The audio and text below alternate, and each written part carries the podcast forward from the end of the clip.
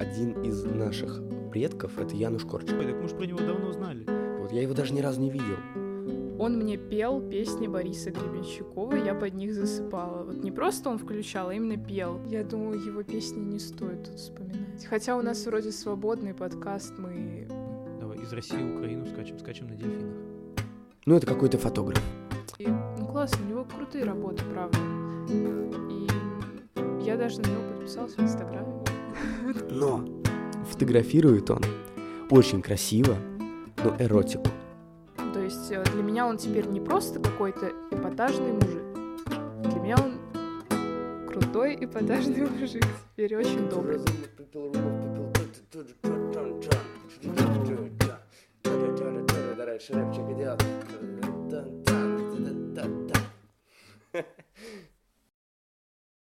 Есть же такая тема, что свой голос в записи потом слушать неприятно, как Мгм. будто...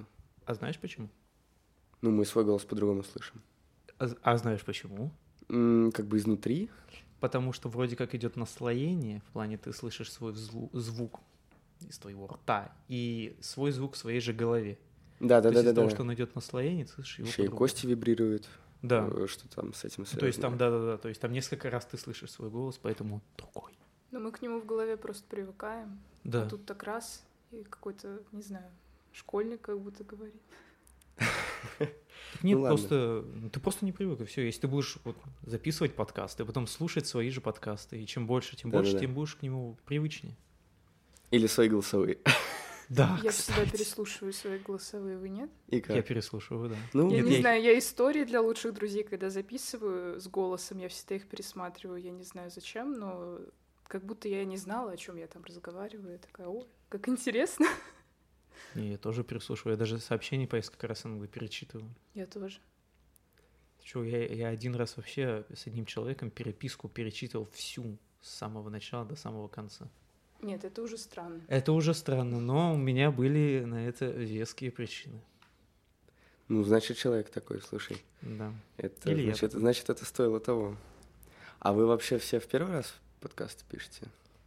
Серьезно? Ну, в плане, Не, чтобы ну куда-то выкладывать. мы да, мы, конечно, собрались. Сели, Да. долго Три готовились. Три рекорда. Два человека сидят в наушниках даже. Ужас. Да, мы так подготовились. Не, я первый раз, я до этого, когда, когда училась до этого на первом курсе в том году, там во внеучебке я тоже участвовала во всяких штуках, и я снимала подкаст. То есть мы делали его и в видео, и в аудио формате. Я в нем никогда не участвовала. Я его только снимала на видео. Все. Так что для меня это такая новый experience. experience. Как сейчас ощущение это. Как ощущение. Ощущения очень классные, интересные. Мне будет интересно послушать вообще, что у нас получится. То есть вроде как мы все э, собрались, уже запись включилась, все это как будто бы, знаешь, ну когда вот камера включается, все это так сразу, оп, спинка ровненько, так Мгм. все, да, я слежу за тем, что говорю. Вот. Но с другой стороны, вроде как э, как-то мы так такая дружеская тоже беседа Но это продолжается. и должно быть как Ну дружеская да. беседа, чтобы это было интересно. Потому Да. что, мне кажется, когда вот все по тексту, там какой-то подготовленный текст и так далее, это скучно, неинтересно, и это понятно, что мы читаем или мы по сценарию все, а так я вообще во всех проектах, когда участвую, когда мне надо что-то говорить, у меня это всегда импровизация. Потому что это, это всегда выглядит и звучит очень живо и, опять же, интересно. Мне кажется, сейчас нам должно быть немного проще из-за того, что видео нет. То есть мы Мгм. только звук. То есть мы что-то можем делать, как-то себя по-другому вести, поправлять волосы, и это не будет на записи. То есть никто об этом не узнает. Вот что, например, какой чай я сейчас пью? А на Ну-ка. видео нам пришлось бы Какой очень сильно пьешь? за всем следить, а так только за своей речью. Принцесса Нури. Ну как, хороший вам чай, не Хороший нравится? Я конечно, Я я, рад. Не знаю, я люблю больше чай, который надо вот именно заваривать, не из пакетиков. Вот. В Джерджи следующий раз я обещаю, что подготовлюсь лучше. Да нет, из пакетиков тоже бывает хороший чай. Мне когда лень заваривать такой, я беру пакетики. Мне, в принципе, лень заваривать даже чай в пакетиках. Я просто пью холодные напитки. Ой, а знаете, а, у Варламова, ну знаете ли у Варламова, нет? Ну, ты Знаю. тоже Ну, я- знаешь, я-то да, это- урбанист. У него было несколько серий роликов, когда он по посольствам ходил. И там он был в посольстве Швейцарии, и там он общался не с послом, а с замом посла. То есть зам посла водил его по посольству в Москве. Показывал ему там и так далее. И зам посла говорил, сказал очень одну интересную вещь, что в России ему приходится очень много пить чая, потому что все время, когда его куда-то приглашают, ему все время предлагают чай. То есть, а он предпочитает холодные напитки, но это же правда, мы все время вот приходит кто-то гости, и все время чайку вам с тортиком и так далее. То есть это мы такое ощущение, что чаю пьем больше, чем англичане какие-нибудь стереотипные и так далее. Хм. То есть у нас же нет такой ассоциации с Россией, что вот Россия пьет много чая или постсоветское пространство. А по факту это так. Ну, интересно, кстати, да. Я сейчас тоже ну... вспоминаю, сколько я пью чай. Я пью очень много чая, а потом удивляюсь, почему я не могу уснуть ночью.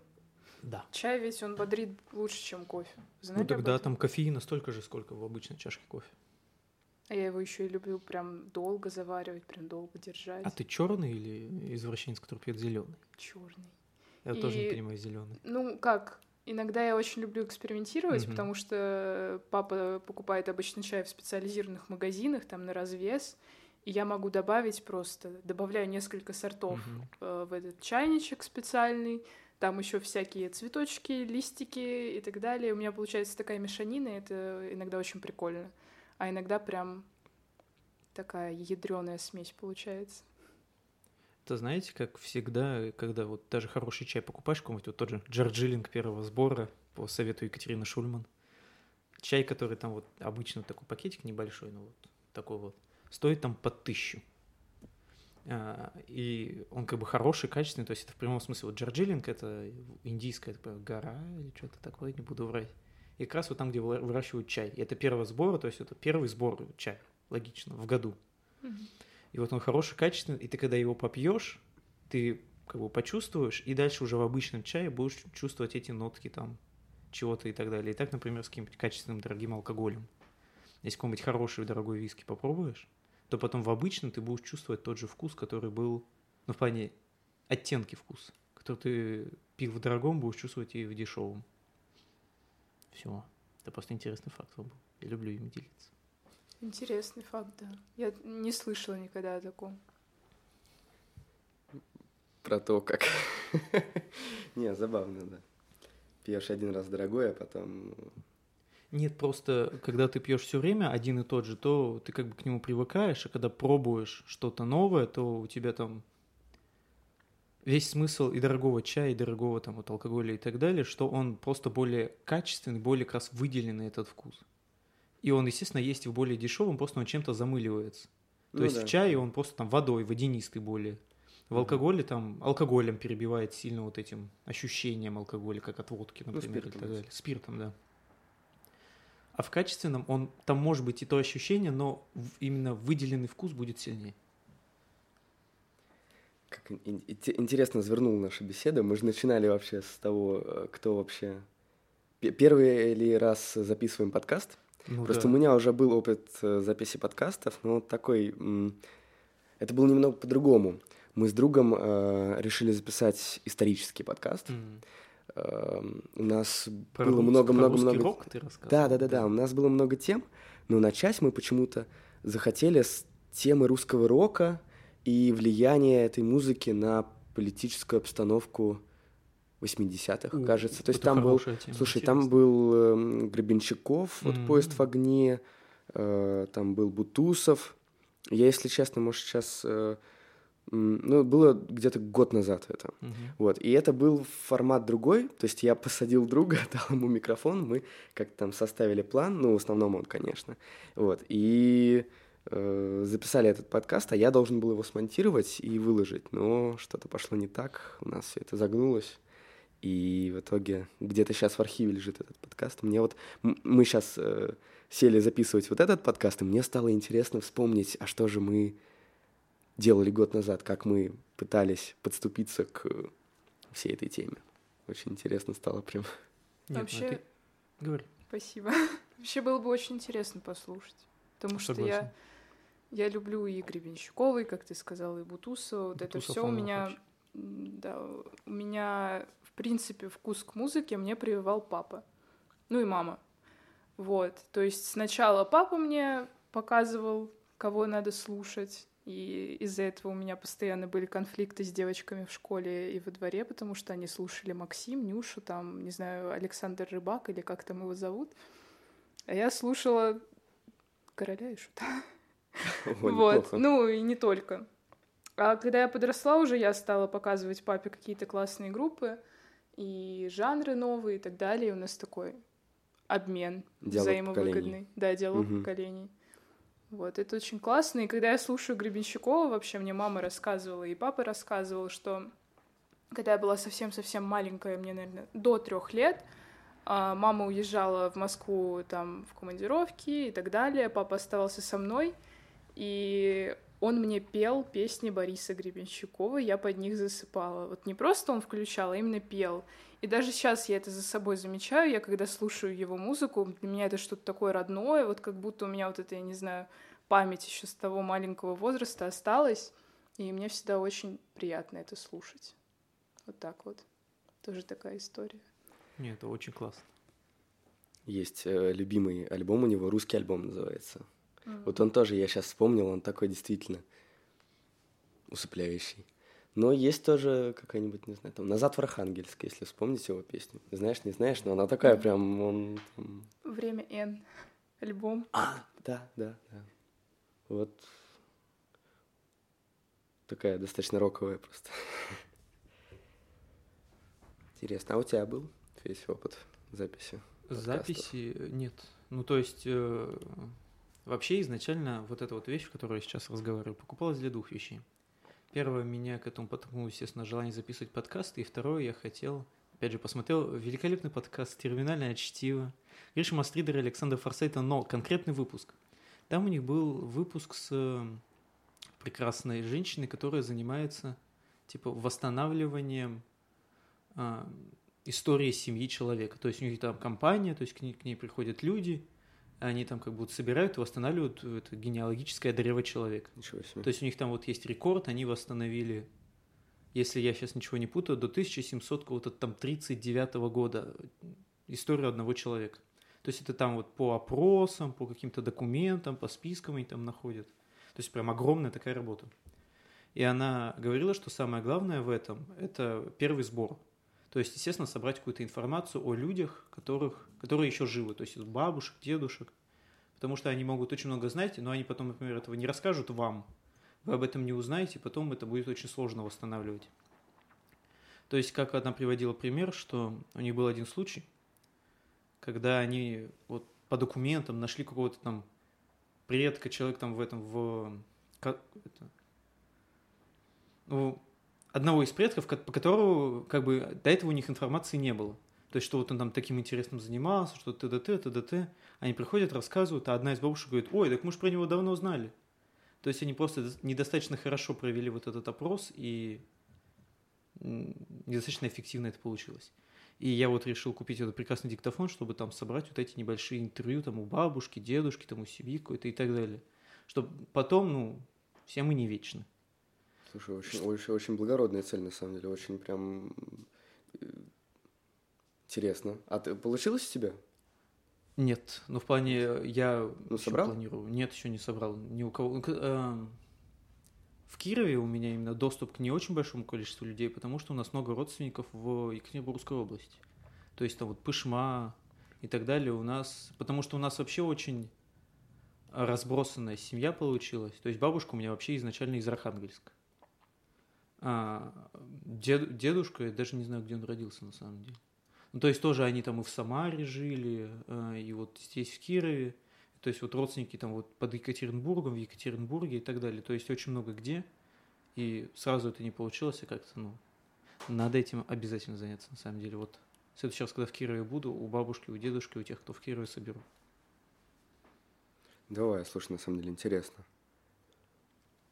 А ты планируешь это вот гене... генеалогическое дерево как-то своей семьи восстанавливать или... Наверное, пока это явно не первостепенная задача, но просто хотя бы mm-hmm. собрать вот этот материал аудио. То mm-hmm. есть, чтобы потом, когда придет на это желание, или вот опять же появятся там средства, например, чтобы отдать кому-то это на аутсорс, а, чтобы уже была какая-то информация начальная. То есть вот просто, что вот приносишь им, вот, здравствуйте, смотрите, вот у нас есть. И они уже потом от этой информации как-то отталкиваются. То есть, может, потом идут данные, до собирают. Или, например, как-то подсказывают, что еще там нужно сказать и так далее. На самом-то деле это же, это же можно самому этим заниматься. Да, да, У меня конечно. есть э, мой родственник, э, я сейчас не назову, э, это троюродный брат, получается. Вот я его даже ни разу не видел вживую. М, И он этим когда-то занимался, и он докопался, сейчас скажу, до чего. Один из наших предков – это Януш Корчик. У, прикольно. Вот. Э, Интересный факт. Там еще кто-то из интересных людей был, но я уже не помню. Вот этот факт я прям э, очень хорошо запомнил. Очень интересно, что я в детстве и юности играл в театре, и первый мой спектакль был как раз про Яноша Корчика. То есть первый спектакль, в котором я принял участие, я Мгм. там играл, конечно, роль была тяжелая, спектакль был тяжелый, Мгм. ну вот как так получилось, что он у меня был первый. Э, Я как раз играл вот этого мальчика из э, приюта Яноша Корчика. Э, Вот. И именно тогда я узнал, что он наш предок. Классно. Так что это для меня очень большое значение имеет. Ну, вот у меня вот бабушка тоже чем-то таким подобным за- занималась тут недавно, в плане она просто там, кто когда родился, кто с кем, то есть вот такую прям карту рисовала. То есть, естественно, она тоже немного знает, она не сильно копалась, просто по знакомым спрашивала, там, кто, когда, где, откуда, почему, зачем и как. И у нас пока максимум это, то есть, мои, получается, прапра дедушки и бабушки, то есть это вот как раз э, начало 20 века, то есть там еще вот они крестьянами были. Причем на, причем на удивление достаточно зажиточными вроде крестьянами, но при этом потом поддерживали советскую власть, когда она пришла. Как так получилось? Странно.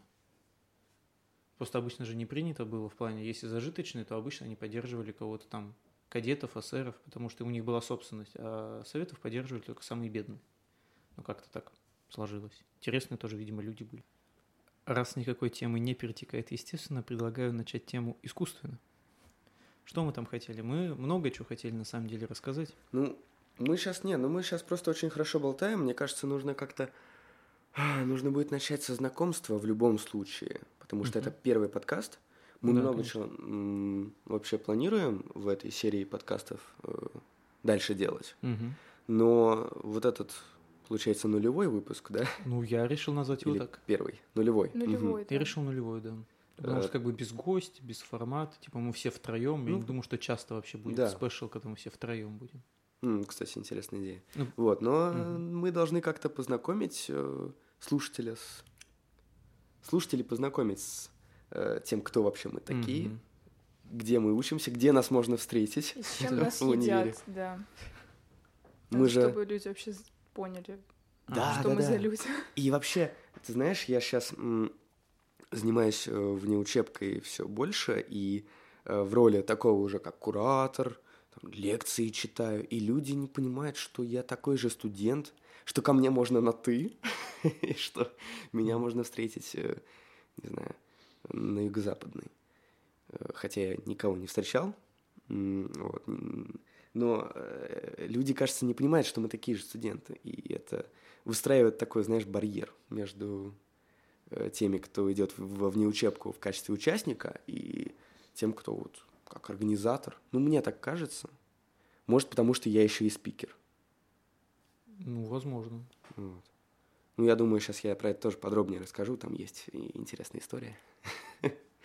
Ну просто когда ты спикер на медиашколе, вот на той же самой, например, а, ребята, участники, они воспринимают тебя как кого-то, кто как минимум в этой теме разбирается очень классно, и что ты вот даже можешь этому обучать и про это рассказывать. И ну, невольно кажется, что ты стоишь выше них по статусу. То есть э, надо просто, я не знаю, надо, чтобы они как-то это поняли, что мы тоже, тоже люди. И мы даже с ними одного возраста. Ну да. Ну, про статус я бы, конечно, не знаю, правильно ли я тебя понял, но э, ведь я в данный момент могу их чему-то научить, но каждый из них может чему-то научить меня, поэтому это такой взаимообмен. Но просто в данный конкретный момент, когда ты спикер, он происходит только в одну сторону. И тут уже, да, вот уже и получается, что я веду веду лекцию, а потом слышу, ой, извините, пожалуйста, а вы не могли бы мне подсказать вот про это? Я такой, так, во-первых, на, э, на так, ты. во-первых, ну-ка, во-первых, ну на быстро ты. обращайся ко мне на ты. Да, да, да, да, да. А во-вторых, э, что за вопрос? Че, ничего тебе надо? Ну так, по-простому, да. Я старался так достаточно просто лекции вести, хотя э, во мне, может, начало играть вот это то, что у меня есть преподавательский опыт, и я так, так знаешь, вошел в роль такого препода, типа, начал объяснять. Крутой Было такое, препод. нет? М? Было такое? Вот э, Ира ну... у меня, получается, была на моих лекциях. А мы, наверное, слушай, а мы давай как-то вот давай, давай, начнем знакомиться конечно, лучше. Конечно. Э, может, а Нет, то я сейчас вас... вперед забегаю. Я сейчас, забегайте, получается... забегайте. Что да? проблема? Зато теперь вот смотри, зрители уже зритель, слушатель уже знают, что ты ведешь медиашколу, а Ира ходит на медиашколу. То есть это уже какое-то ну, знакомство. Скользь об этом рассказал. Так ну потом же развернем ну, эту тему. Да, да. Нельзя же всю информацию сразу. Вот ну вот, медленно, да, да. И вот это мне, мне показалось это забавным, что мы здесь э, ведем подкаст, вот так э, получается, встретились, да, два человека mm-hmm. э, вот, э, с медиашколы, с разных, так сказать, сторон. Ну так получилось же, что у тебя к тебе я хожу на лекции mm-hmm. в медиашколе по фотографии. А, но, например, в медиашколе ИКСУ я была спикером угу. и сама же да, вот проводила интересно. лекцию, да, по концертной фотографии. А, очень я волновалась, потому что я была в шоке, что меня позвали спикером. Я, конечно, самоуверенный человек, да, мне очень нравятся мои работы, но все равно я не думала, что э, я настолько хорошо делаю свое дело, что меня могут позвать кого-то обучать этому. Вот, и я не знаю, несколько дней сидела над презентацией, вставила, чтобы как раз ребята не думали, что я какая-то скучная училка и что мне на них все равно. Я вставила мемы, сделала, вставила их в презентацию, вот, постоянно им говорила, чтобы они задавали мне даже самые глупые вопросы. Но, видимо, из-за того, что тема достаточно узкая и не всем интересна концертная съемка, и, возможно, они пришли туда для галочки, вопросов было очень мало. Я даже немножко расстроилась тогда. Почему? Может, ты настолько все хорошо рассказала, что у них даже не появилось вопрос? Ну, по факту, да. Я даже нарисовала в Paint им схемы клубов и поставила точечки, откуда надо снимать, чтобы были красивые кадры. Воу. Вот. То есть я прям заморочилась. Ну, не знаю, я надеюсь, что да, я просто все очень подробно рассказала, и поэтому они ничего не хотели спрашивать. Ну, слушай, нарисовала в пейнте уже звучит вот так. Не, ну схемы, ну как, они кривые, конечно, но с душой сделаны. Так это главное, конечно. У меня тоже был опыт, как я э, проектировал, считай, в пейнте. Ну, сейчас кратенько расскажу. Я учусь на урбанистике и периодически участвую во всяких архитектурных проектах, которые организуют, э, ну, это называется воркшопы. Э, организуют различные компании. Вот э, конкретно этот воркшоп, про который сейчас буду рассказывать, э, организовывает, организовывает Градплан. Градплан Москвы, Институт Градплана Москвы. Вот. И там у нас был проект «Территория», нужно было сделать концепцию благоустройства, и там у нас была команда, архитекторы, и э, у нас был дедлайн, дедлайн горел, очень мало было времени, и архитекторы обратились ко мне, сказали, слушай, у нас так мало времени, мы ничего не успеваем, пожалуйста, помоги нам спроектировать вот этот участок. Хоть как-нибудь, хоть ручкой на бумаге, хоть в пенте, пожалуйста, помоги, мы не успеваем. И я думаю, блин, ну надо помочь. Тем более мне это интересно, я просто не умею это делать, но это жутко интересно. Вот, я фактически взял Paint, ну, я на самом деле рисовал в программа такая, не программа, а сервис Мира – но по сути mm-hmm. это тот же Paint. Ты берешь вот эту кисточку и мышкой так водишь там. И я спроектировал так, этот участок называется у нас рабочее название «Экотропа», потому что, по сути, это очень похоже на экотропу на ВДНХ. Вот. Я ее сделал такой ветвистую, там много всяких уровней, много путей, велодорожка, э, там, не знаю, пешеходные дорожки, там река, все это вдоль реки идет. В общем, я все это проектировал, считай, в Paint. Слушай, кстати, прикольно выглядит. Да, вот сейчас нам Ира показала один из своих э, слайдов, э, нарисованных в Paint. На самом деле реально очень понятно, прикольно С душой. выглядит. Да. Вот оно выглядит по-простому. Но главное, она доносит цель. Все. Я там да даже сердечки нарисовала. Ух ты. Ой, мило. Класс. Ну вот у меня также, оно выглядит так, не знаю, с одной стороны убого, а с другой стороны мне прям очень понравилось. Я вам потом покажу. Отлично. Я тут, знаете, что подумал к этой нашей энной минуте подкаста, что нам бы представиться надо. А вот я о чем? Хотя бы просто имя. А я вот о чем? Давай это как-то организуем. Давайте. Ну, голос, который вы слышите в данный момент, принадлежит мне. Меня зовут Федор. Здравствуйте. Голос, который будет говорить следующий. А ты расскажи что-нибудь, где ты учишься. Mm, вот ну, давай, же. хорошо. Первый курс МСУК, менеджмент, стратегическое управление компанией. Сам, самая лучшая аббревиатура. Да уж. Да. Это еще вроде как с этого года нам только букву М добавили. До этого он вроде был просто сук. Интересная Без аббревиатура в Ранхиксе. Да, да, да. Нам, нам еще говорила, что по психологии, она говорила, что это тоже какая-то интересная аббревиатура была. Что-то типа ебн какой-то там у нее. Ебн в г. Что-то вот там такое. Черт пойми, что тоже. Так вот, а, Первый курс стратегического управления компанией. Не знаю, в принципе, что еще рассказывать. Я вот тоже. Представляться я не умею. Угу. Потому что вещи ну, немножко бесполезны. Потом просто историю какую-нибудь из жизни расскажешь, а и все да. узнают, кто ты такой. Правильно, ведь самое, что, да. э, э так сказать, э, самое интересное, что может быть в представлении, это вот какая-то история, она может максимально полно от тебя что-то рассказать. Ну, Ладно, так. тогда вот меня зовут Арсений, я учусь на третьем курсе э, управления городским территориальным развитием. Ну, если проще говорить, то на урбанистике. Угу. Э, вот, э, если честно, у меня есть еще интересная история про э, то, как на протяжении трех лет я взаимодействовал с внеучебкой, потому что кроме урбанистики я еще занимаюсь музыкой и занимаюсь э, фотографией. Вот. Но я думаю, я попозже еще расскажу. Есть интересная история. Так, ну а мое имя уже звучало. Меня зовут Ира. А, я учусь на первом курсе, но я неправильная первокурсница, потому что я учусь второй раз на первом курсе. До этого я а, была в ИГСУ на международном праве. И сразу же в первую неделю обучения я поняла, что это не мое, но пришлось доучиться год, потому что мама не хотела, чтобы я отчислялась, а перейти мне не давали. В данный момент я учусь, я, кстати, сейчас поняла, что у меня аббревиатура ДРИСО.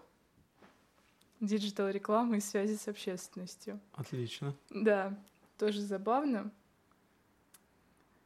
Ну, Скажи, ты после этой недели ты ходила на пары? Вот ты э, на первой неделе ты поняла, что тебе это неинтересно, и ты потом ходила на пары? Я больше скажу, я даже всю сессию сдала без троек. Ну, Две сессии сдавала без троек, да сдать сессию по предметам, которые тебе не интересны, без а, троек. Это, это очень, это мне было очень тяжело, потому что вот, например, сейчас я учусь, и я понимаю, что мне это действительно нравится, и мне прям очень интересно, и я даже забываю о том, что у меня есть телефон, что у меня есть друзья и жизнь, кроме того, что происходит сейчас на паре. То есть я все слушаю, я записываю. А там, как бы я себя не заставляла, я не могла вообще слушать, не могла записывать ничего, я постоянно отвлекалась. И, ну, как я сессию сдавала? Я просто зубрила все непосредственно перед сессией, старалась не пропускать пары, чтобы хотя бы за посещение у меня были баллы. И вот так вот. Так вот я жила целый год. Но я просто поняла, что, во-первых, это опыт у меня в первую очередь был, я поняла, как лучше учиться, как э, зарабатывать баллы и авторитет у преподавателей. И также я поняла, что лучше потерять год, чем четыре. И... Тоже верно. Да. Потому что если бы я четыре года училась там, где, ну, на той специальности, которую я не выношу, я не знаю, что было бы у меня с ментальным здоровьем. Вот. Ну, меня спасала внеучебка, собственно, когда я училась этот год. Я была полностью во внеучебке, и я очень этому рада. Вот. На самом деле ты э, один из тех людей, например, которых можно вот э, давать э, абитуриентам советы, насколько реально важно поступать туда, где тебе нравится. Да, надо очень, надо прям обдумывать то, куда ты поступаешь, и никого не слушать, потому что я изначально хотела на рекламу, а, но меня никто не заставлял, но просто вокруг мне все сказали, мол, а кем ты будешь работать? Или вот у тебя там по папиной линии все юристы, тебе надо тоже быть юристкой. Вот ты прирожденный, не знаю, адвокат или любое другое, любая другая профессия, связанная с юриспруденцией, потому что ты любишь спорить, и ты умная. И я человек внушаемый, и я такая, блин, ну, наверное, правда. Наверное, мне правда надо туда.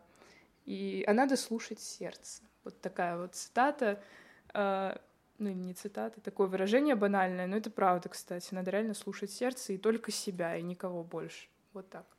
Здесь, наверное, есть небольшой повод похвалить наш прекрасный ИОН и Liberal Arts, что первый год дает тебе возможность как раз понять, что тебе нужно, а что тебе не нужно. Знаешь, смотри, То есть, я когда в тебя сразу не кидают, прости, пожалуйста, что перебил, в полное твое обучение, а дают тебе возможность все попробовать, это легче. Тут есть вот какая загвоздка. Я скажу как человек, который пережил этот э, первый год, о котором ты Давай. говоришь. Ага. Дело в том, что этот первый год нужно правильно использовать. Ну, как мне показалось. Давай, и, давай инсайты нам. Э, ну, ты знаешь, э, просто э, очень многие сравнивают его с 12 классом, Да, есть очень. ну, и это, возможно, действительно так, но если как раз-таки э, прожить этот первый год как 12 класс, то нифига вот это вот э, преимущество ИОН превращается в недостаток. И все- весь вот этот хейт ИОНа, он как раз от людей, которые... Ну, т- тут я не знаю, чей косяк. Либо им недостаточно хорошо объяснили, зачем это нужно, либо... ну, либо они сами не догадались. Потому что перед тобой от- открывается столько возможностей, столько дорог, столько всего нового, чего у тебя не было в школе, что ты просто, ну, ты не можешь этот год прожить вот тупо, ходя на пары, тупо вот учиться, ну, как в школе. Мы все просто ходили, потому что, ну, надо было.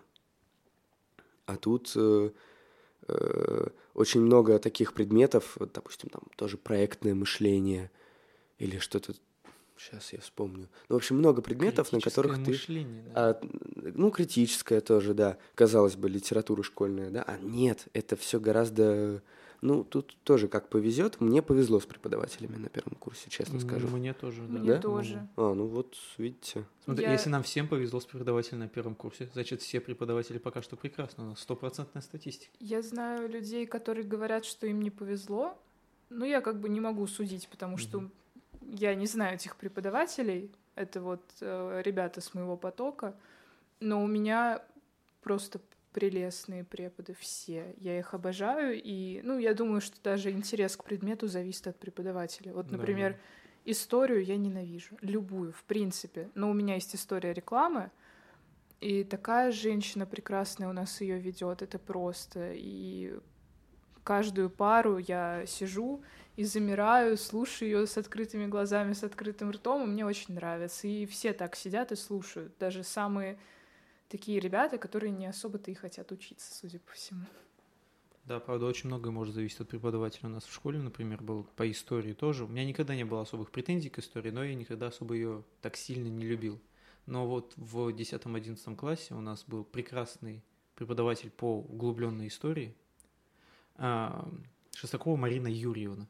Это великолепный человек, который, например, заканчивал каждый урок, а, м, заканчивал каждый урок окончанием, логично, фразой а «А что было дальше, вы узнаете в следующей серии».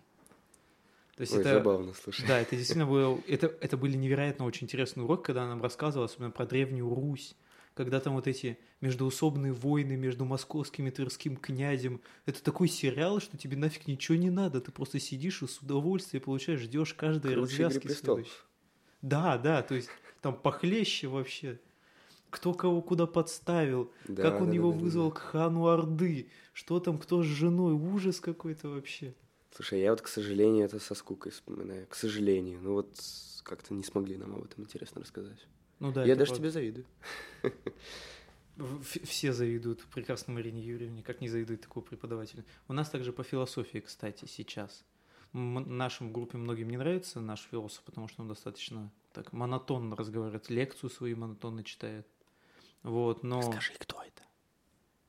Это будет очень плохо, если скажу, что я не помню. Да ладно. Нет, я могу посмотреть сейчас. Серьезно не помнишь? А я не помню, как его зовут. Ну, Зачем? фамилию, фамилию. Сейчас, подождите. Не, Да подрывай- ладно. не подрывайте мою Сколько у нас, какой месяц сейчас надо? А зачем мне помнить, как его зовут? Что в моей жизни изменится? Я к нему даже не обращался никогда наверное, в своей жизни. Ну, он, то есть, он тупо сидит и читает, да? Нет, нет, он рассказывает, он всегда все рассказывает, просто у него именно сама манера такая достаточно монотонная, скучная, и э, поэтому многим не интересно. Но я достаточно хорошо отношусь к философии. Не, я Преподаватель у нас Белоусов Михаил Алексеевич. Слушай, просто ты вот сказал про монотонность. У меня тоже был этот преподаватель. А, Интересно, забавно. мне, мне, нет, мне было правда Сколько интересно. у нас преподавателей на ИОН? Вообще, Есть. сколько нас первокурсников-то? Тысяч-то? Очень много. Ну, У как нас минимум. 1300 в Liberal Arts только. Потому что я помню, когда Нет, нас списки на- выкладывали, 1300 нас. 1300? У нас на Liberal ИОН, по-моему, 6 тысяч сейчас учатся всего учеников. Да, Ну, наверное. Я не на Liberal, я Ну да, да, да, у монопрофиль, отдельно. но у нас вот как минимум на рекламе 300-400 человек. Мгм. То есть весь поток — это digital реклама. Вот так. У нас действительно в этом году все же говорили, что очень много. То есть Очень языки много, да. переносили Да-да-да-да. из-за того, что нас очень много.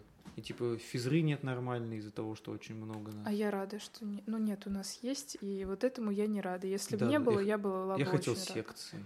Прикол в том, что на вот когда я- где я до этого училась, э, там я пришла на физкультуру один раз в конце года, в мае. Вот.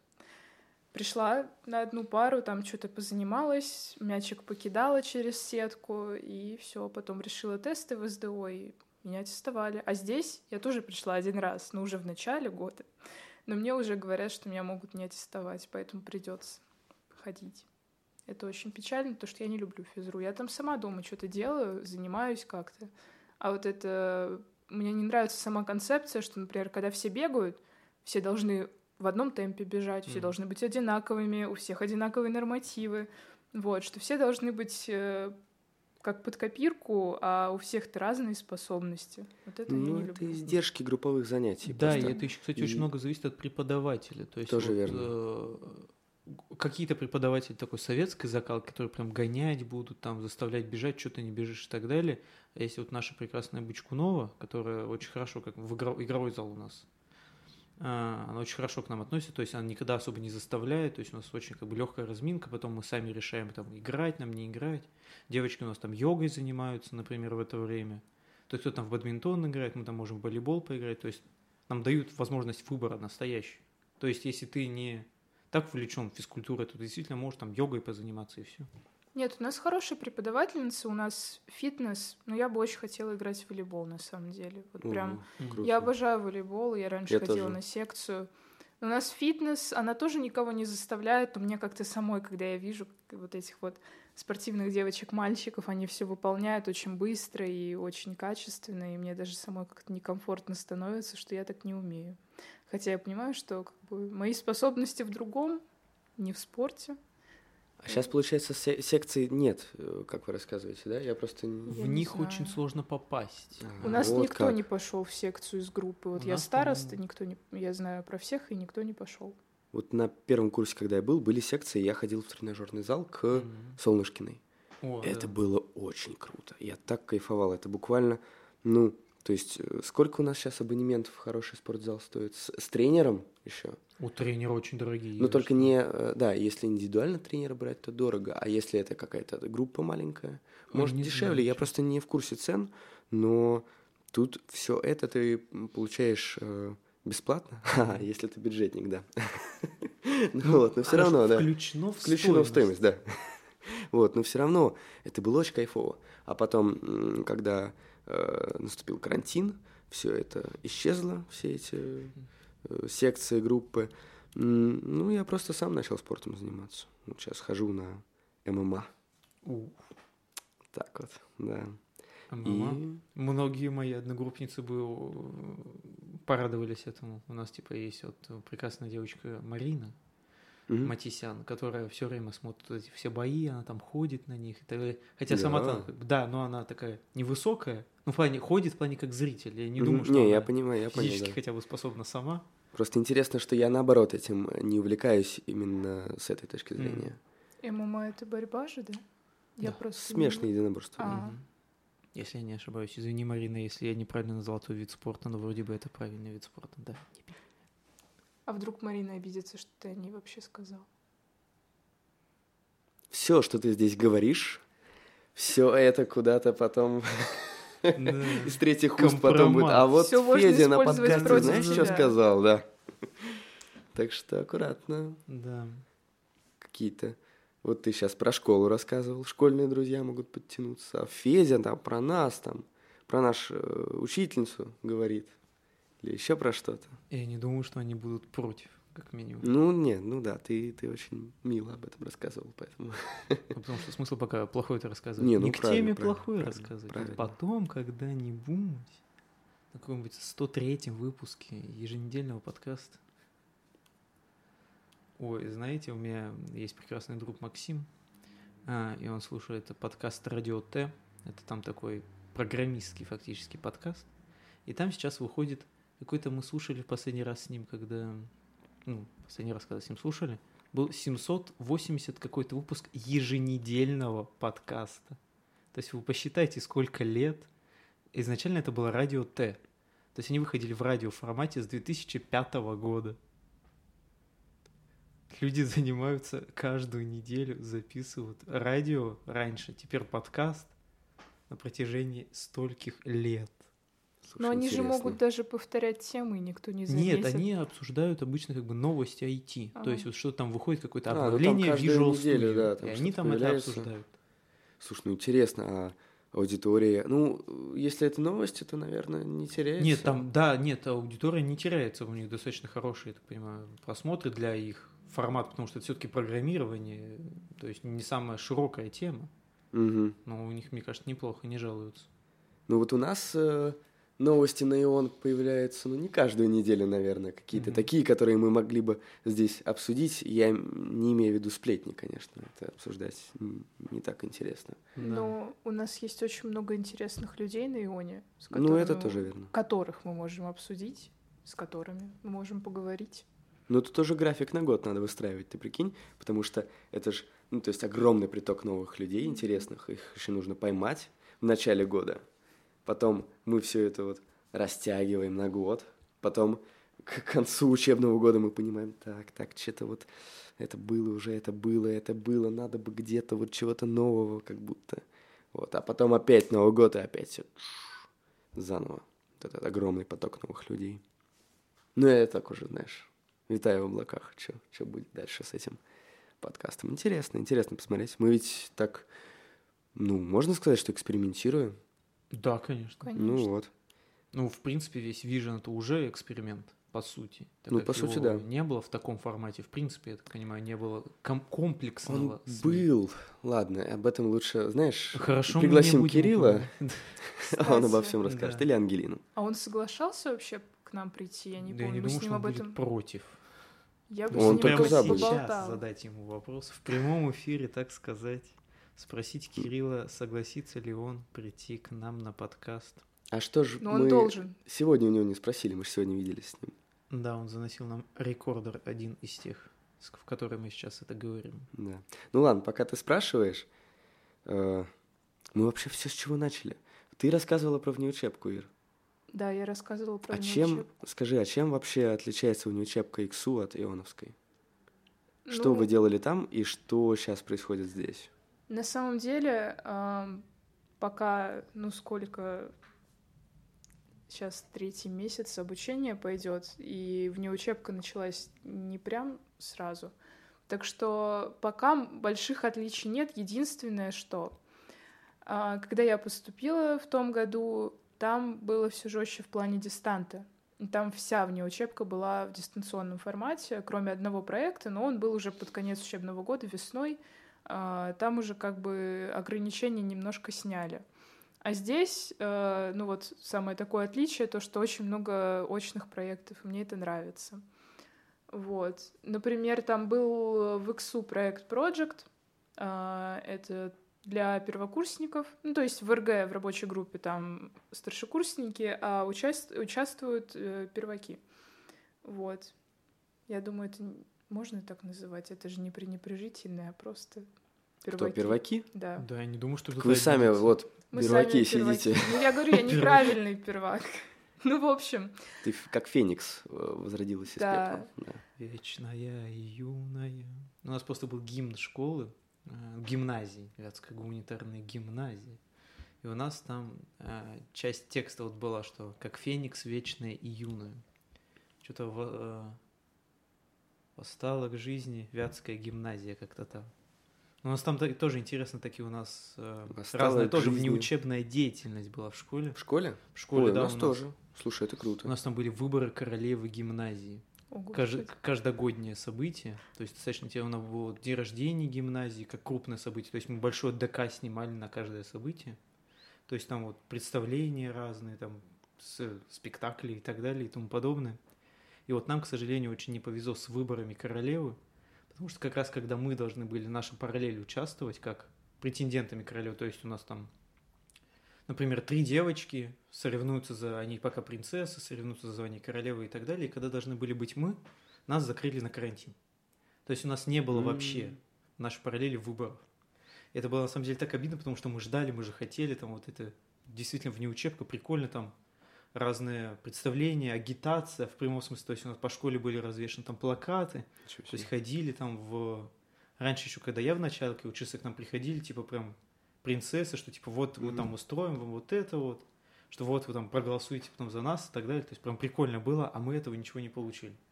То есть тоже вот обидно на самом деле так получилось. Слушай, я вот вспоминаю тоже, как э, начался карантин, и что было у нас во внеучебке, но, честно, я не, я не помню. Я тогда особо в этом всем не участвовал. Наверняка тоже такие истории были, что было какое-то мероприятие, т- тогда же очень резко всех прикрыли. Очень резко. Ну, вот самый первый раз. Да, да, да, да. И наверняка тоже какие-то такие истории были. Мы можем тоже, может, кого-то позвать, кто тогда э, вел какую-то активную внеучебную деятельность, и спросить у него тоже, кстати, интересная идея. Спросить, э, было ли вот такой вот переломный момент, когда мероприятие какое-то там должны были быть встречи, и раз все перешло в дистант и очень жестко обломалось. Господа, э, мне пришла неплохая идея. У нас же внеучебка. У нас внеучебка только ион, или мы можем позвать внеучебку школы, например? Наши прекрасные прошлое. Так как вот, например, про выборы, которые я сейчас рассказывал, мы бы, например, могли позвать двух девочек, которые были бы, которые были принцессами и конкурировались в королеву. И мы бы там рассказали про формат, например, школьного. М, Что у нас было, то есть как это проводилось и так далее. Слушай, Это же тоже как бы не учебка в интересно. плане, чтобы слушатели могли сравнить с тем, что как бы было у них, что в ВУЗе сейчас, может, ВУЗ бы принес какие-то элементы идея. свое устройство. Потому что не у всех в школах вообще э, какая-то Мгм. такая движуха была. Да, у меня вообще ничего не было. Ну вот, Хотя у ну меня это... была классная школа. А у нас, э, у нас, э, у нас было, у нас, поскольку такая довольно специализированная школа, 57-я математическая, она очень известная, и у нас были всякие движухи, связанные с математикой, там у нас была математическая неделя, математическая игра, и все это, ну, может, звучит так себе, да? Ну, для математической школы звучит неплохо. Но нет, это притом такие мероприятия были, в которых участвовали все. Это было не какие-то узкоспециализированные там встречи, куда приходили какие-то там задроты математики. Это было очень весело, как я это вспоминаю. Какие-то игры были, опять же, математические, но опять же игры. То есть это было интересно. Э, У нас, кстати, в школе были, представляете, устные зачеты в школе. То есть это было как обязательное мероприятие, чтобы тебя аттестовали в следующий класс. Это было в седьмом классе, начиная с седьмого класса. Седьмой, восьмой, девятый и, по-моему, десятый классы. У нас тоже такое было. Было? Да, Да, у Ух нас ты. даже, наверное, с пятого класса. Нет, у нас был пят- в пятом классе, потом в шестом не было, и потом седьмой, восьмой. Слушай, круто. Просто из-за этого мне вообще сейчас не стрёмно ходить на собеседование. Э, Да, ну это, это действительно подготавливает, потом уже на Да. ОГЭ и ЕГЭ всегда было проще, потому что мы действительно Да, с да, пятого да, да, класса да. всегда сдавали фактически выпускной экзамен из класса. То есть у тебя нет такого волнения Мгм. избыточного, которое бы тебе мешало. Да, Понятно, да. что всегда волнение присутствует, э, но его вот ровно столько, Мгм. сколько нужно. Когда волнения вообще нет, это же... То есть тебе Да. все равно, ты, соответственно, плохо э, на собеседовании проявишь себя или там напишешь. Вот, поэтому, слушай, интересно. А у вас прям такие билеты было, ты прям Билеты выходишь, были, да, да, да, да, да, у нас да. так же, типа, как прям как в ВУЗе выходишь, вытягиваешь билеты, там садишься, готовишься, потом подходишь, выступаешь, типа, Но самое смешное, что сейчас в ВУЗе такого нет. Да, да. И это, это так угарно, потому что нам э, так э, говорили об этом, ребята, это очень важно. Готовьтесь к этому. Потом в ВУЗе вы все будете благодарны. Вы, ну, то есть нас вот к этому готовили. И вот я поступил в ВУЗ, и у нас такого нет. Ну, э, у нас э, очень классная кафедра, э, вот э, э, кафедра Глазычева как раз, э, где я учусь именно м, урбанистике, и у нас нет вот такой, таких формальностей, которые бы, знаешь, э, вот эти вот м, зачеты с билетами. У нас все гораздо, ну, то есть по-другому происходит. И это круто. По языкам, я помню, были билеты, но потом все сессии были онлайн. То есть у вас такой более свободный формат сессий? В, ну, все, что касается наших э, дисциплин по урбанистике, да. То есть мы, у нас нет зубрежки, что очень круто. У нас нету чего-то такого, вот, ну, опять же, меньше формальностей и больше э, какой-то творческой свободы. То есть у нас, например, много эссе мы пишем, а эссе мы, мы как бы скованы как, какими-то рамками, но мы можем выбрать тему или там город, который вот лично нам интересен. И это круто. Это классно. Нет, ну, возможно, это, конечно, тоже все от направления зависит, но вот у меня до этого на международном праве, там как раз все по билетам, все куча вопросов, там типа а 100 билетов по два вопроса в каждом, и там по какой-нибудь истории государства и права зарубежных стран.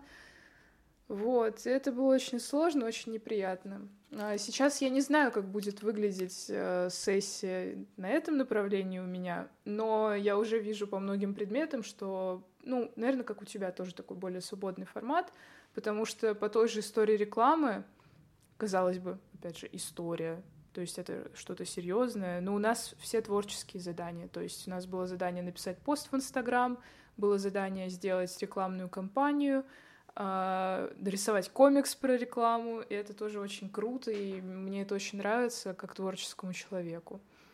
Вот. И, кстати, насчет школьной вне учебки я все-таки вспомнила.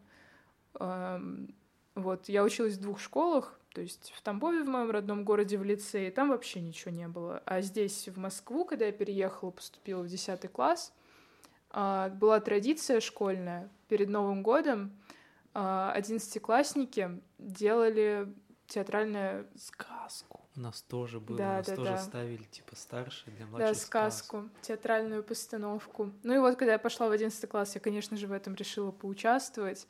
Это было очень мило, особенно как мы взаимодействовали с этими маленькими ребятами, и они все реально верили в то, что я, вот, например, была снеговиком, я вот в этой простыне, набитой ватой, что я правда снеговик.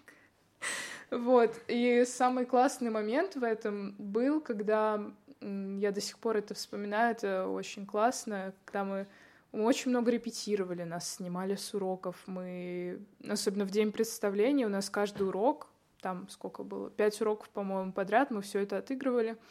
И когда э, заходит наша прекрасная директриса, она все это поставила, и такая, все, мы просто снимаем с себя там какие-то атрибуты, которые можно снять, ложимся на сцену и выдыхаем. И вот такой вздох по всему актовому залу слышно, и мы довольны, и счастливые, и очень уставшие. Вот, это очень милое воспоминание у меня такое есть из школьной жизни. Хоть какое-то.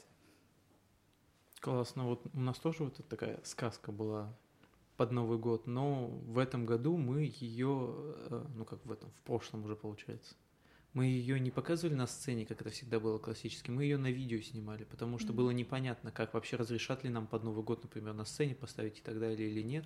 А готовить, естественно, нужно с начала учебного года, потому что это прям часовое фактически такое представление должно быть. Естественно, репетировать там и так далее, и мы снимали ее в видео. И мы снимали ее с конца лета до как раз прям до Нового года. То есть, естественно, с перерывами там и так далее, но это было много, это было сложно, это был на самом деле ужас вообще. Потому что было... многие не понимали вообще, что, как бы, что происходит и так далее, как это будет в итоге. В итоге получилось вроде неплохо, но, наверное, можно было и лучше. А насчет видео я могу перепрыгнуть так на тему? И... Конечно. Давай, из России в Украину скачем, скачем на дельфинах. Я думаю, его песни не стоит тут вспоминать. Хотя у нас вроде свободный подкаст, мы Liberal свободные arts. СМИ. Да, мы тут из Liberal Arts. Свобода. Да. всё. Ну, в общем, насчет видео, опять же, карантинных мер, вот э, хотела я тоже сказать про проект, я уже начала о нем говорить, э, который был э, в ИКСУ, где я училась. А обычно всегда это просто была постановка, там рабочая группа писала сценарий, а ребята, собственно, там актеры, певцы, танцоры набирались, они все это ставили на сцене. Ну и так как были ограничения, мы снимали фильм, прям такой полноценный мини-фильм, он получился, по-моему, на 40 минут, и я там была... а, Меня не взяли в съемочную группу на видео. А, Меня взяли как фотографа, я снимала бэкстейджи, но все равно весь процесс я видела. И это тоже было очень круто, особенно когда мы снимали... Это была осень, и уже было прохладно, а у нас были сцены на улице, и актеры должны были показать, что как бы, ну, сейчас не осень. Они там, девочка в капроновых колготках, коротенькой юбочке, на каблуках, парни там в пиджаках, все. И мы еще были у реки. Там этот парк Олимпийской деревни, ну, я думаю, вы знаете, он там рядом с Ранхом где-то. И я просто была в восторге от них. Я не знаю, это они как-то себя сдерживали, либо они такие прекрасные актеры, что мы вот фотографы и съемочная группа укутывались во все шарфы, которые только были у нас э, на площадке, грубо говоря. Они так спокойно ходили, даже не показывали, ни один мускул на лице, на лице не трогнул, что им холодно. Это очень классно. Ну, фильм тоже прикольный получился. Я... Было бы классно, если бы в ООНе что-то такое было. Такое вообще бывает? Э, Такое это ты про... Ну, про какие-то... Вот именно, что собирается команда, и они постановки какие-то ставят. Конечно, так у нас сейчас мини-капустник тот же. Мини-капустник, да, я, я знаю, Тоже и там- академический капустник. Во, да, то есть там ребята в- м, не на 40 минут, конечно, но они Мгм. снимают маленькие такие видео про... Сейчас у нас это связано с э, Евровидением. Я знаю, я в мини-капустнике участвую. А, слушай, круто. Круто, интересно. Я вообще везде решила записаться. Там в одном проекте я фотограф, в этом в мини-капустнике я участник. А где ты фотограф? сейчас XO такой, это клуб, как я поняла. Я еще не разобралась в этой системе. Тут какие-то есть клубы, есть еще что-то, есть еще что-то. Это система. Я вот, знаешь, что скажу? У нас был выезд Су- студсовета, М, и э, очень... Ну, то есть у нас там были различные э, мероприятия, мы м, обсуждали, как мы будем дальше работать э, и так далее, да, то есть э, брейнштормы устраивали, какие-то идеи вкидывали, какие-то, каких-то мероприятий и так далее. Э, Как будем организовывать э, внеучебку в этом э, году учебном. Вот, и огромную часть времени мы потратили на то, чтобы вообще понять, как устроен ион. Правда, общем- потому что, понимаешь, знаешь, знаешь а, э, британка и англоязычный бакалавриат — это не одно и то же. Да. Вот это апогей Да. всего вот этого, знаешь, устройства э, иона. Это настолько многосоставная вообще система всяких э, там программ, бакалавриатов, э, специалитетов, э, магистратур и так далее, что, э, знаешь, если учебная часть вот так вот организована, то как организована внеучебная часть? И там тоже, знаешь, там очень много всего, и в этом действительно нужно разбираться. И одной из наших э, задач вообще было у студсовета все это как-то систематизировать. Но понятно, что ты это просто так не сделаешь. Как говорится, если навести порядок э, жесткой и сильной рукой, нам всем э, Жизнь станет спокойнее, безопаснее. Да. Но эта комфортность очень быстро пройдет. и эта Ну так вот. рука начнет нас очень быстро Душить. душить. Да. Поэтому это дело не быстрое, и мы, собственно, сейчас пытаемся вот как-то навести порядок вот этой системы, чтобы было проще разобраться во внеучебке. Ну, я Э, поняла. То есть у меня есть еще три с половиной года, чтобы в этом разобраться и в том, как это все устроено. И, возможно, поспособствовать, А я, Э, я не против. поспособствовать э, упрощению всей этой системы. Мгм. Ну, вот такой проект XO — это вообще, типа, интеллектуальные игры организовываются. А, точно. Вот, и я там фотограф. А, я как поняла, это что-то, это смесь э, «Что, где, когда» и квизов. Вот, вы знаете, что такое квизы? Да? И у меня мама, например, она в Тамбове, в моем родном городе, открыла первый квиз. Вот. И как только она его открыла, а, появилась куча конкурентов, и весь Тамбов узнал о том, что это такое. И мне это нравилось, я ей тоже там помогала, и до сих пор, если я туда приезжаю во время игр, я тоже фотографирую или там помогаю с организацией, подсчетом и так далее. Вот, и мне просто идея приглянулась, я решила, что было бы классно, если бы в Ионе тоже что-то такое было. И записалась туда фотографом. Вот так. И про меня сегодня даже пост выложили. Так прикольно, что даже не про девочку, которую все, которая все это придумала и организовала, а вот про меня первый пост там вышел. Как про фотографа. Интересно. А там просто написали, что вот... А, ну там как анонс э, знакомства с рабочей группой, да? Да, да, да. Там сначала Мгм. был анонс игры, э, в принципе, потом анонс, что это за проект и что это такое. Завтра, кстати, ну, получается, завтра, это 22 октября, если что, а, будет первая игра. Вот, и выложили, что вот у нас еще и фотограф есть, то есть у, у ребят, которые будут участвовать, будут красивые фотографии. Такие Интересно. дела. Слушай, я ведь тоже э, во все проекты подаюсь как фотограф, потому что мне это наибольше м, представляет наибольший интерес. Это практика для меня как для фотографа. Э, Вот. И я думал э, тоже подать заявку вот в этот проект, но потом передумал, потому что я не вывожу, у меня уже, знаешь, и медиашкола вот это вот, и вообще много всего. Вот. Но медиашкола на самом деле было для меня таким ключи- ключевым проектом, потому что я мечтал ее организовать, ну как мечтал, хотел э, два года с первого курса. Я пришел на медиашколу вот на фото и понял, что что-то не то. Пришел на втором курсе, понял, что-то все еще не то. Можно это сделать лучше, по-другому. И вот, собственно, на третьем курсе я перешел от слов к, к делу. И мне вот, кстати, что интересно, я э, в медиашколе м, спикер и организатор, а Ира участник. Постоянная смера, смена ролей. Вот то, что, что интересно еще во внеучебке. Ты сегодня можешь быть э, организатором, и э, у тебя рабочая группа, и ты не то, что есть какая-то четкая иерархия, но ну, ты как инициатор. Вот тут скорее не э, босс и подчиненный, а инициатор и последователь. Вот я бы э, вот так вот говорил бы. А завтра ты уже э, следуешь чьей-то идее, и инициатор уже кто-то другой. И вот это очень интересно.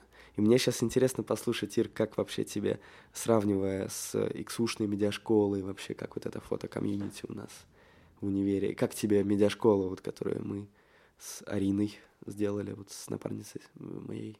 Не, классно, и спикеры крутые, приглашенные, и ты крутой спикер. Спасибо. А, Иксушная медиашкола, там как было? Там было меньше Тоже фото, да? человек. Да, я Мгм. была... Ну, там... Нет, там можно было вообще везде прийти, и везде ты мог получить сертификат, и Мгм. везде получать фидбэк на домашку. Но там, в принципе, меньше человек участвовало а, в медиашколе. Да и мне кажется, просто в ИКСУ, наверное, меньше учеников, Ну, ну, студентов. и он, по-моему, самый большой э, институт в Ранхиксе, поэтому да. Вот, и там у нас, я не помню, по-моему, у нас был только один приглашенный спикер на последний или два на последнем занятии, а тут Мгм. уже у нас вот какой-то базовый курс, грубо говоря, ты прочитал, а, рассказал, а уже потом сколько три там занятия с приглашенными спикерами Да, у нас будет. да. Вот, это интересно, потому что все-таки тоже видение у всех разное, и раз... Э, интересно слушать других фотографов разных. И даже если мне, например, не понравится стиль какого-то фотографа, все равно можно подчеркнуть что-то от него. Вот, и послушать об опыте, это всегда интересно. Я еще очень прикольно сделал. Я же свои лекции э, по фотографии построил на примерах других э, фотографов, ну, фотографий, да, то есть я говорю про, не знаю, там какой-то, э, не знаю, прием композиции и показываю на примере там фотографии там какого-то крутого фотографа, который мне нравится. И я очень часто показывал фотографии наших спикеров. И вот это был для меня очень такой важный момент, что я как бы заочно ребят знакомил со спикерами. Как вообще вот этот момент э, для тебя был такое открытие, что э, вот э, Дмитрий Рогошкин, кстати, это очень крутой фотограф, он и куча международных там конкурсов выигрывал, призовые места занимал, э, тот же самый 35 Awards, э, какие у него еще, много у него заслуг, и, не знаю, там 100 тысяч э, подписчиков в Инстаграме, и его фотографии, в принципе, вообще, э, э, когда на них смотришь, э, такой эффект э, вау они производят, э, очень крутые. И что ты вообще почувствовала, когда вот он спикер у нас? Ну, ты пасхалки такие оставлял. Ну да, оставлял, бы. конечно. Я догадывалась, mm-hmm. что это неспроста, потому что ты не просто там один пример показал и все, ты очень много про них говорил. Вот. И ну классно, у него крутые работы, правда. И я даже на него подписалась в Инстаграме. О, круто. Потому что я стараюсь вообще в Инстаграме, кстати, подписываться. Угу простите мои друзья и знакомые, и простите мои одногруппники, но я на, на них не подписываюсь, потому что я даже курс проходила у своего любимого фотографа, и он сказал для меня, кстати, очень важную вещь, что э, никто не обидится, если вы на них не подпишетесь, но лучше, чтобы развить, опять же, насмотренность и чувство прекрасного, э, по максимуму пытаться э, убрать от себя цифровой шум. То есть э, теперь я подписана только на красивые профили, которые меня реально вдохновляют. Ну и Дмитрий Рогошкин туда вписался. Вот. И на пару своих друзей. Поэтому, если я на кого-то не подписываюсь, извините. Я как бы... Я не со зла, я все равно могу смотреть ваши истории. Вот такие дела. Ну, кстати, интересно. Это... Ну, да, я поняла, я когда... Про цифровой шум тоже, да? Да, я когда почистила свои подписки, я поняла, что мне намного приятнее стало смотреть Инстаграм. Я все равно могу, правда, зайти к каким-то знакомым, набрать их в поиске, просто посмотреть там, что у них в жизни происходит, полайкать. Mm-hmm. А, но вот именно чтобы ленту листать и истории, мне очень нравится, когда все очень красивенько. Хотя сама я не могу делать красивые истории. Я не научилась этому. Тебя даже сам Инстаграм э, призывает подписываться. Эти же истории, они же через 24 часа исчезают. -то. Не просто так. Это же э, все кричит о том, что подписывайся, смотри, все время, будь на связи, в сети, не пропусти. О боже мой, чего-нибудь важного. Это же что произошло? Реклама. Да, да, да, да, да. Маркетинг. Да. Поэтому, видишь, ты не ведешься на эти провокации. Уф. Ну, раньше велась. У меня было раньше очень-очень много подписок. Сейчас штук 200, наверное. Ну, это мало, 200. да? Ну, для меня, нет, для меня это тоже много, и я в шоке, что даже я, когда пыталась еще почистить свой профиль, я листаю, и все эти 200 человек, я все эти профили знаю, все помню, все посещаю. Вот. Я себе специально создал несколько аккаун- аккаунтов, чтобы э, с разных аккаунтов подписываться на разных, э, из разных сфер людей. У меня есть один аккаунт мой, личный, э, где я подписан на друзей. Есть аккаунт, э, я там ничего не делаю, и, то есть не выкладываю, не веду его. Я там просто подписан на всех фотографов. Я туда захожу как раз вдохновиться, то, о чем ты говоришь. Mm-hmm. И еще один аккаунт, где я подписан на музыкантов, которые меня вдохновляют. Вот это вот у тебя вот. по полочкам все прям да, разложено. Да. А сами-то вы, господа, ведете свои инстаграм аккаунты? Хорошо бы фотографу, знаешь, Инстаграм вести да. полагается, но пока руки не доходят. И рад им. Ну, мы, кстати, с тобой об этом уже начинали разговор вне записи. Да, я веду, а, но себя я туда очень редко выкладываю, потому что в основном у меня там мои работы, и я там, мои фотографии там появляются раз в два месяца.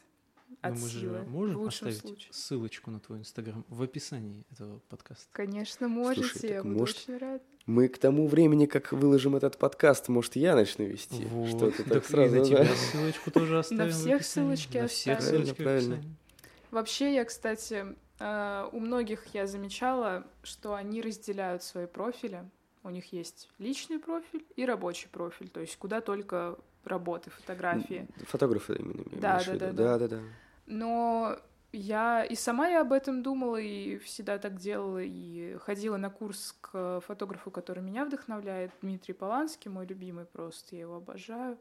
Вот, и он тоже говорил, что лучше не отделять, потому что люди, которые даже, допустим, захотят заказать съемку, или которые, если ты там не снимаешь за деньги, просто которые наблюдают за твоими работами, им интересно знать, кто ты, что ты за человек, как ты выглядишь, и какая у тебя там, условно, не знаю, философия жизни. Вот, поэтому, кстати, важно истории тоже вести. Я хочу себя к этому приучить, хотя бы что-то красивое туда выкладывать и там песенку прикреплять, вот хоть что-то. Но я туда обычно мемы выкладываю или тиктоки. Вот так. М. Ну, тоже неплохо, знаешь. Ну, Ты это, это тоже, кстати, говорит обо людей мне. улыбку. Да, это тоже Они говорит, кто я такая запоминают. на самом деле. Я люблю мемы, люблю ТикТок. Кто выложил такой смешной ТикТок? Зайду посмотрю. А, это же Ира. Почему бы и нет? Кстати, про медиашколы. Я ведь, э, мы ведь все сегодня подготовили какие-то истории, которые было бы интересно здесь, в рамках этого подкаста рассказать. Вот у меня как раз есть история с медиашколой. И я думаю, что этот подкаст выйдет уже, когда медиашкола закончится, правильно? А когда закончится медиаш? 3 ноября. А вот посмотрим, когда он выйдет. Я-то планировал до этого. Ну, я думаю, все равно можно рассказать. да, конечно. Потому что история классная со спикером, который, э, которого мы, в общем, э, как все начиналось. Открытие медиашколы.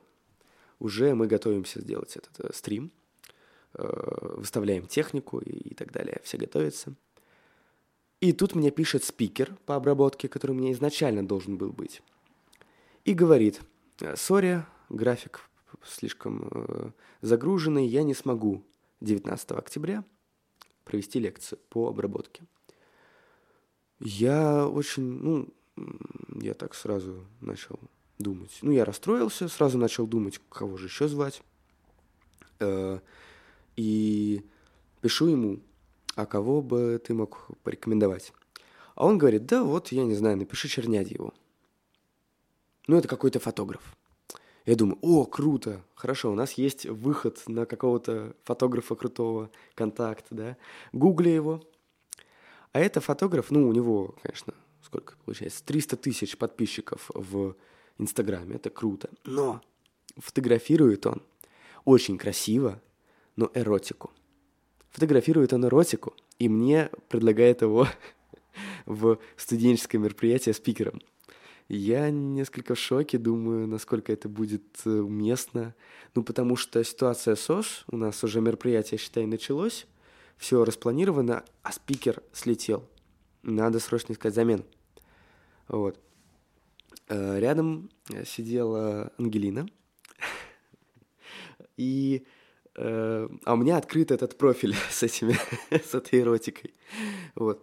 А я так показываю ей и говорю, Ангелин, что думаешь насчет этого? Э, Что, если вот этот фотограф будет у нас э, спикером на медиашколе?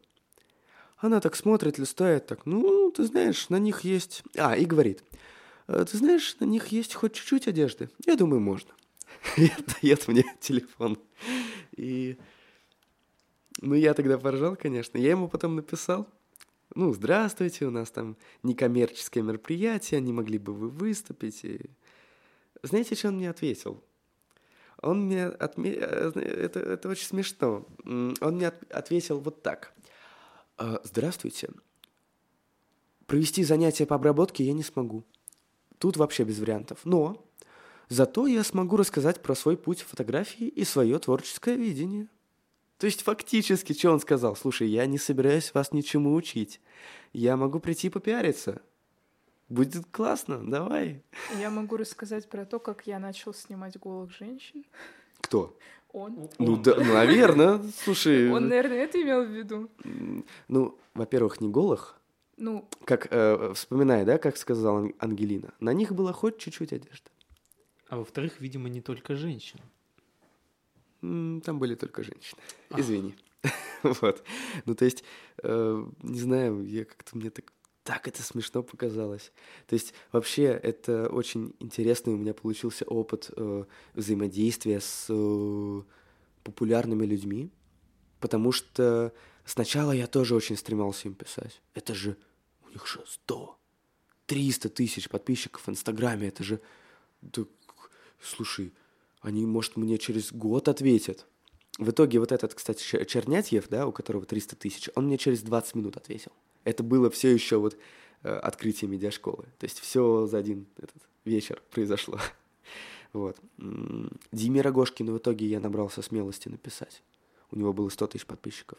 Ну и плюс э, набрался смелости. Почему? Потому что все-таки для меня он... э, ну тоже, ты, ты ведь не понимаешь, что это реальные люди. Обычные, вот как ты, только подписчиков много. И они все зачастую, ну вот кому я писал, соглашаются, потому что, ну, опять же, кто-то отказывался, но объективно, реально это очень занятые люди. Но они готовы что-то бесплатно для студентов делать, и для меня это было очень большим открытием. это очень круто. Ну, по факту они же большинство медийных личностей, они отзывчивые тоже. И Да, да, Они да. только рады, наверное, чему-то научить и рассказать о своем опыте. А именно то, что вот внеучебка, она еще, еще огромный ее плюс, она тебя учит взаимодействовать с какими-то такими людьми. Потому что я тоже была в РГ, и у нас там тоже был отдел э, коммуникации с, э, ну, если это можно назвать спонсорами, ну, те, кто там всякие тоже призы, жюри и так далее. Вот, она учит тебя писать им такие письма, приглашать их и так далее. Это классно. Что не обязательно быть на встречах студсовета. да? Нет, ну видишь, у нас сейчас нам нужно э, собрать пул, потом, чтобы смонтировать вот таких Мгм. интересных историй, потому Мгм. что я очень переживал, что не успею ее рассказать. Мгм. Вот. Потому что, ну, не знаю, мне кажется, что вот этот опыт, который я получил с этими спикерами, как организатор мероприятия, и с этим, конечно, Чернядевым, вот эта зам- замечательная история. Ну, по факту ты же все равно его пропиарил только что. Ну, на меньшую, знаете ли, аудиторию. Ну, ты Но- знаешь... И э, не, в- не столь профессионально заточенную. Тоже верно. Плюс еще в рекламе я слышал, есть такая штука, как эм, в, сколько кликов ты переходишь на какую-то Да. страницу, да? То есть сколько Мгм. кликов тебе нужно совершить, то есть сколько действий. Чем больше этих действий, тем маловероятнее, что человек будет это, эти действия совершать. То есть реклама должна быть э, интуитивной, тебе должно быть легко перейти по ней или что-то такое там сделать. Сейчас человек должен э, совершить очень много действий, чтобы э, попасть на страничку этого фотографа. Поэтому не думаю, что это этот пиар ему. Ну, я бы посмотрела, я бы поискала. Но, Да, то есть ты бы взяла телефон, да. еще бы «К- как фамилия, чего, чер, что, и набрала бы. Ну да, реклама фотографов Ну в подкастах, наверное, не самая лучшая идея. Да, да, да. Потому что все-таки важны же фотографии. А Контент э, разный, так сказать, э, как называется? там? Направленности, Формы, формы формы. разные, да, поэтому. Поэтому, ну, кто захочет, наберет. Не, ну фотографии, конечно, красивые, но... Не, у него даже были там, а, ну, просто обычные портреты. То есть он мог бы, я бы его попросил э, показать, как он обрабатывает фотографии, и обработка там шикарная. Ну, то есть это... э, она не какая-то... э, В ней нет ничего особенного, ну, как мне показалось. Но это просто пример очень хорошей, грамотной обработки. И я бы его попросил э, взять, э, ну, просто какой-нибудь портрет, э, просто, ну, лицо человека, пожалуйста, без... Вот, но все-таки, не знаю, мне как-то было бы... э, Я тоже, кстати, думал показывать какие-то, м, может, э, фотографии, где есть обнаженные фигуры, э, просто как примеры хороших э, фотографий просто как, ну, для лекций. А потом подумал, что все-таки у нас... Э, я еще проконсультировался на эту тему с э, главой рабочей группы, подумал, что все-таки... Ну, я же могу без этого обойтись, правильно? Могу. Ну и зачем тогда... Есть же какие-то рамки мероприятия. Поэтому... Но если бы у нас была в медиашколе рисование, то там бы пришлось, например, показывать. Это же... Ну да. Да. Художники же рисуют с натуры. Ну и тем более студенты, все, все взрослые люди. Но все равно был какой-то регламент, я подумал, Ну это что... понятно. И тоже, знаешь, я очень деликатно ему потом отказал. Я ему написал, ой, вы знаете, нам бы найти по обработке спикера, а вот вас я буду иметь в виду. Я, э, правда, не знаю, куда вас в расписание вставить вашего, значит, рассказ о вашем творческом пути, но я обязательно об этом подумаю. Спасибо. Ну, меня, правда, это повеселило. Сам написал, сам слил. Интересно. Ну, слушай, э, как бы... Ну, он, он, да. он сам виноват. Ну, как виноват? Я имею в виду, что... Понимаешь, тут как бы все общаются на таком языке, ну то есть э, пишут одно, а имеют в виду другое. Ты, то есть, пишешь так деликатно, но опять же, вот откуда вот это мы вам перезвоним? Ты же не будешь говорить, ой, извините, вот что-то вы нам не понравились, до свидания. Вот тоже, опять же, общение со всеми этими людьми, э, некоторые простые, вот как Дима Рогошкин, например. Он простой человек, он мне сразу ответил, ой, полтора часа, что-то много, ну давай, я, я час могу э, лекцию прочитать. То есть э, сразу обозначил свои границы. А потом в итоге прочитал практически полтора часа. Вот, не знаю, крут, крутой. Мне он очень нравится, этот Дима Рогошкин. И второй спикер, э, которого я позвал вот на финальное задание, занятие, э, она тоже, то есть максимально открытые люди, при этом имеющие большую популярность. А есть люди, которые имеют большую популярность, и при том эм, вот у них появляются вот эти все вещи, вот как ну, крупная компания, опять же, да, вот это вот, мы вам перезвоним вот это вот э, э, откуда же, да? То есть я могу прочитать лекцию про свой путь фотографии. Опять же, что между строк? Вот это вот, ну я могу попиариться, мне не интересно вас чему-то учить бесплатно. Только платно. А бесплатно я только пиарюсь. А ты, кстати, расскажи свою историю с внеучебкой, которую ты... Э, ну, ты рассказывала про Зверева. А, ну просто я так много говорю про иксу, а мы в Ну, я думаю, какая разница, вне учебка, она во всем ранге вне учебок. Есть такой проект «Мистер и мисс Иксу». Он есть и в других э, институтах, но там, по-моему, только мисс, без мистеров. Вот, и мы туда позвали в жюри Сергея Зверева. Он согласился сразу. Я тоже думала, что это такая медийная личность, а он тоже быстро достаточно... Ну, может, это не он, а его там менеджер, но все равно достаточно быстро ответили, согласились. Э, все это бесплатно. Все жюри и все какие-то подарки, там, сертификаты, это тоже все бесплатно предоставляют. Но я думаю, это везде так, не только в ИКСУ, это во всех проектах. Ну вот.